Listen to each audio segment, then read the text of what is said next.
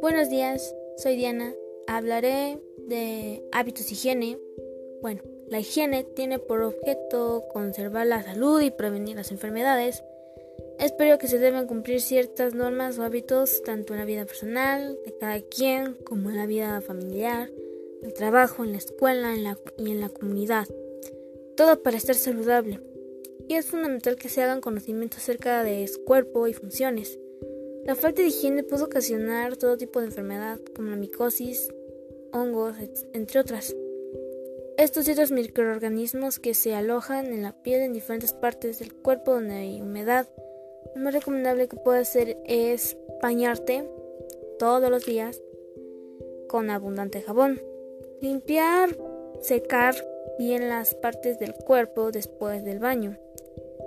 Cambiar de ropa cada rato, ya sea interior o pantalones o camisas, calcetas. Mantener uñas limpias y cortas para evitar la mugre entre ellas. En sudar no podemos evitar sudar.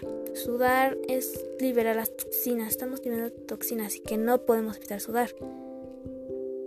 Y sudar mucho puede tal vez ocasión, se puede ocasionar ya que sientes puedes sentir emociones muy fuertes, pero lo más recomendable que puede hacer es lavar bien las zonas de la piel donde hay mayor sudoración, secarlas, usar desodorante no irritable y talco para que permitan mantenerlas secas. Mantener los pies calzados y cómodos. Bueno, los dientes también son parte de son parte importante de nuestro cuerpo, ya que cumplen funciones específicas como cuando, como cuando consumimos alimentos.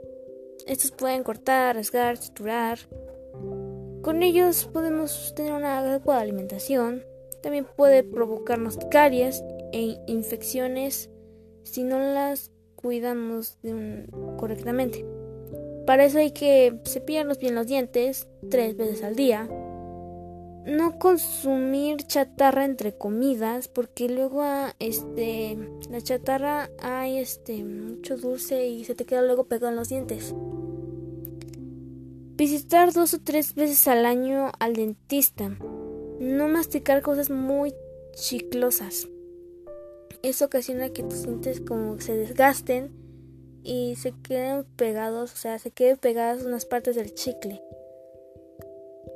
Lugares, hay lugares donde se desarrollan la mayor parte de las actividades y es donde ahí se debe, debe haber más higiene para así favorecer la seguridad y prevenir enfermedades. Las condiciones sanitarias que deberíamos tomar en los lugares pueden ser la limpieza adecuada en diferentes áreas de la vivienda, de la institución educativa y de la localidad comunitaria. Eliminación diaria de desperdicios, de, de desperdicios o basura. Limpiar frecuentemente los espacios de los depósitos de almacenamiento de basura, los botes de basura y en seguridad, mantener los alimentos en lugares adecuados, limpios y protegerlos de, de, animales.